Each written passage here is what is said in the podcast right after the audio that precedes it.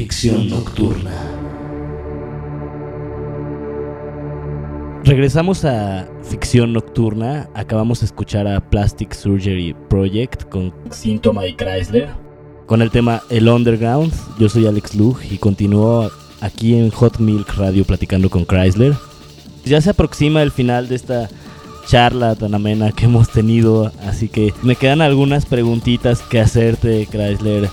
Yo quiero preguntarte, fíjate que no es una pregunta difícil, pero en este programa se ha vuelto como la pregunta picante porque un poco por lo que te decía antes que, se nos da mucho a los connacionales de denostarnos mutuamente, entonces a la hora que le pregunto a alguien si le gusta o sea, la verdad es que parece que los mexicanos no escuchan música de México. ¿A ti hay alguien que te guste de México o algo? O sea, de música producida en México. Sí, sí me gusta mucho. Incluso cuando tuve la oportunidad de tener un programa en WFM, antes de que se volviera electrónico, cuando era una estación de rock, el primer programa electrónico que hubo fue mi programa que se llamaba Euforia, Performance Radiofónico.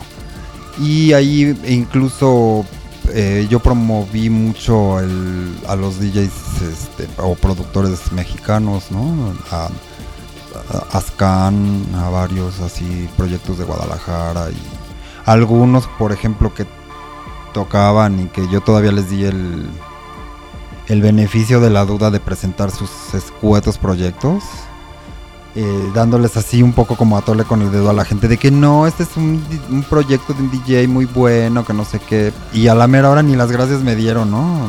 Así sucedió con varios o en varias reseñas de que sí me gustaba, tenía una sección en una revista en la donde ir, donde reseñaba cosas y siempre compraba los discos de cosas mexicanas para reseñarlos y, este, y difundirlo así. Pero sí, sí hay muchos proyectos que me gustan.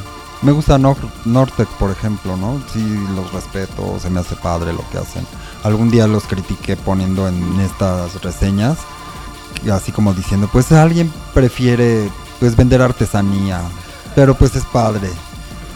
Y, como también negándoles que sean mexicanos porque son de Tijuana, ¿no? Entonces como diciendo, ay, pero no son de México, son de Tijuana. Un poco, pero como medio sarcásticamente porque pues los conozco a ellos y sí me gusta lo que hacen, ¿no? Y han tenido alcances así fabulosos, ¿no? Pero también hay... Este, yo respeto mucho realmente el trabajo de alguien que se pone atrás de unos audífonos y que tiene el valor de de mezclar y, hacer sus cosas, sea DJ o productor, lo que sea, siempre, aunque no, aunque sea de reggaetón, que no es algo que yo maneje, pero de repente dices, ay, pues alguien, pues le gusta a él y le gusta a la gente que está ahí, que pagó por entrar, pues algo tendrá, ¿no? Pero sí, antes sí pensaba que todo el mundo eran así, que en México todo el mundo eran unas sirvientas, ¿no? Pero ya el tiempo me ha hecho ver que estoy en un error y que también hay cosas que tienen una super calidad de gente que conozco, ¿no? Pero no quisiera mencionar nombres para no hacerles publicidad. Pero sí creo que se está gestando algo, ¿no?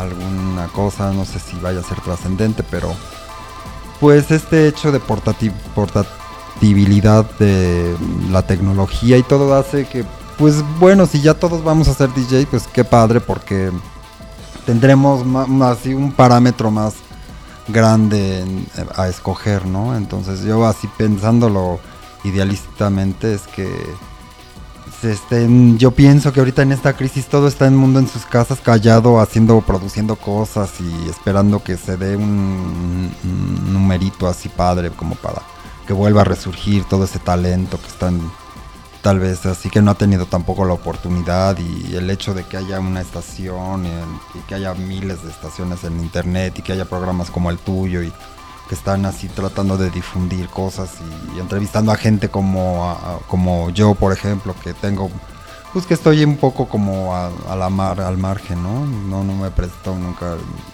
para ir a entregas de premios y votaciones. No solicito votos, otra cosa que también así de, de, este tipo de escena que se está dando así el rollito de las listas, ¿no? De si es buen DJ o es alguien que tuvo mucho tiempo para solicitar votos y, y hackear cuentas y sacar, inventar cuentas para votar por sí mismos. Entonces, yo este tiempo lo he estado realmente utilizando en tratar de buscar un sonido propio y, y esperar lanzar algo, ¿no? En video y en audio que próximamente a ver qué tal. Oye, se nos acaba el tiempo, pero yo no quiero irme sin preguntarte, eh, retomando algo que nos comentabas, bueno, que nos has estado eh, reafirmando toda la entrevista, que es tu trabajo como dentro del área del performance. Yo la verdad no he tenido oportunidad de conocerlo, pero siempre hay una cosa que todo el mundo fue muy mencionada, yo creo, al menos la gente que yo conozco, la gente a mi alrededor siempre me la recordó que me hablaban de un performance. Eh, bueno, no recuerdo bien, creo que había un festival de performance cada año en el Exteresa y siempre me comentaban que tú tenías un performance con Alejandra Bogue, con un traje de neón o algo. ¿Nos podrías platicar a mí y a mi audiencia un poco de eso? Ah, claro que sí, mira, este, así, a ver si me puedo explicar. Alejandra Bogue era mi gogo dancer y así como musa inspiracional y comadre. Este. y yo desarrollé un performance para un videoarte basado en la indumentaria azteca. Este era bajo el concepto así, digamos, neo-azteca. Y era lo que se componía de dos, dos ejecutantes que portaban una indumentaria basada en, pues, en, la indumentaria prehispánica, que era taparrabo, pectoral, brazalete y penacho, pero hecho a base de, de gas neón, de, de, de vidrio soplado con gas neón, no de o sea, es alta tensión realmente. Y por es, es debido a eso le, le puse 15.000 volts a ese performance y se convirtió como en una especie de performance de repertorio. Yo lo hice originalmente para un videoarte que hablaba, tenía ahí una anécdota ahí medio apocalíptica de los mayas y los aztecas y no sé qué, muy abstracto salían esos personajes este, con esta, esta indumentaria. Después eh, lo presenté en una exposición que se dio en el Balmori, en el edificio Balmori, aquí en la colonia Roma. Varios este, pintores y artistas visuales fuimos invitados a, a tomar ese espacio y a pintar algo efímero. Y el día de la inauguración yo presenté este numerito en vivo con otros dos ejecutantes y resultó algo así como muy este estroboscópico, muy así vibrante, muy porque sí son, sí es bastante incandescente, ¿no? la luminosidad que dan no, la logras más que con ese tipo de cosas de gas neón y sí es un evento muy difícil porque es muy frágil. O sea, se pueden electrocutar los que están este, ejecutando el performance o se pueden cortar, se puede romper y no prender y entonces jitomatazos también duelen. Entonces, este sí es como complicado hacerlo y lo presenté durante todo el circuito así cultural mexicano, galerías y eventos, lo presenté en el aceite del Poliforum Cultural Siqueiros, así este, en varias partes, en el extranjero también, y era como una especie como ya de rúbrica que yo hacía como para presentarme, como un opening.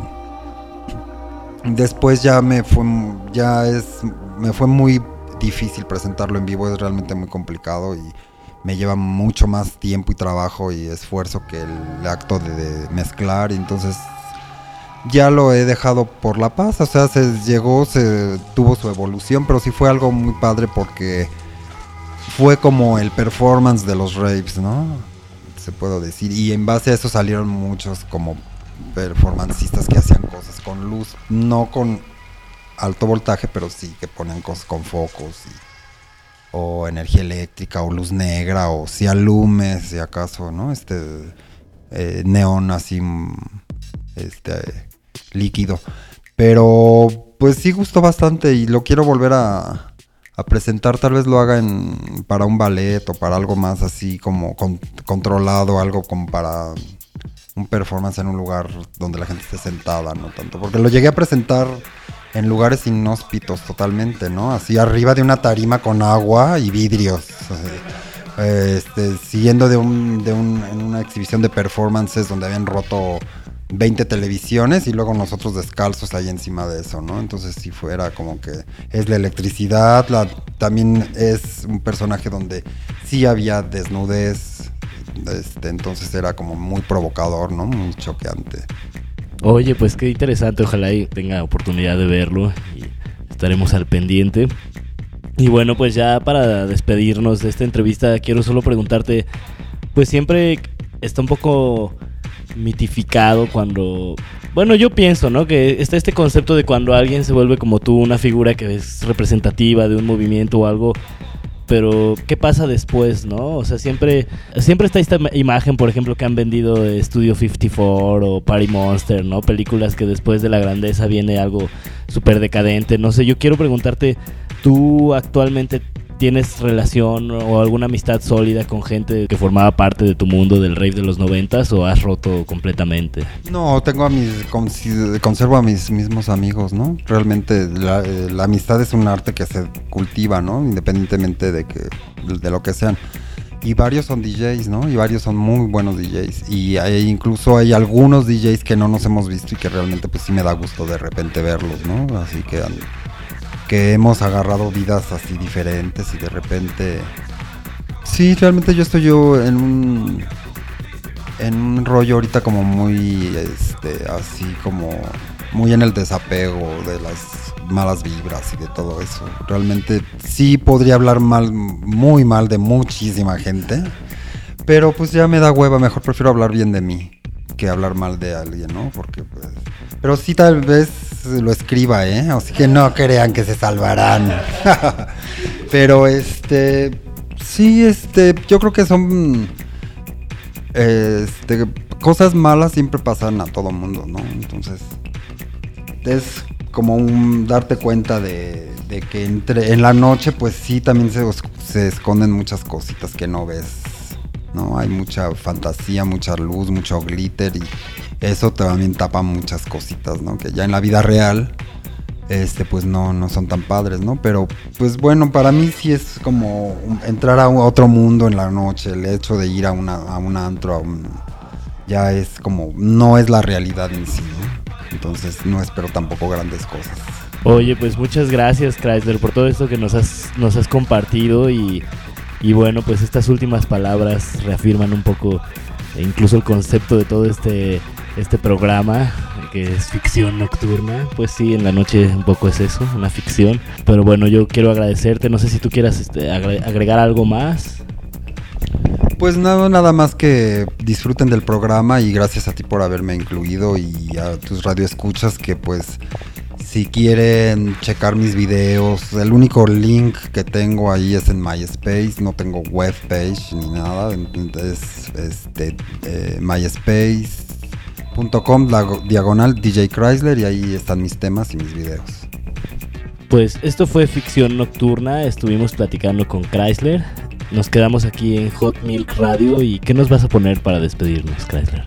Ah, pues para despedirnos los dejamos con un track de Ivan Pearson de su álbum Fabric 35, Fabric 35 y es un track que me gusta mucho de New House. Espero que les encante, como tanto como a mí. Fue un placer haber estado con ustedes. Pues ahora sí que el placer fue nuestro contigo, Chrysler. Y nos quedamos aquí en Hot Milk Radio.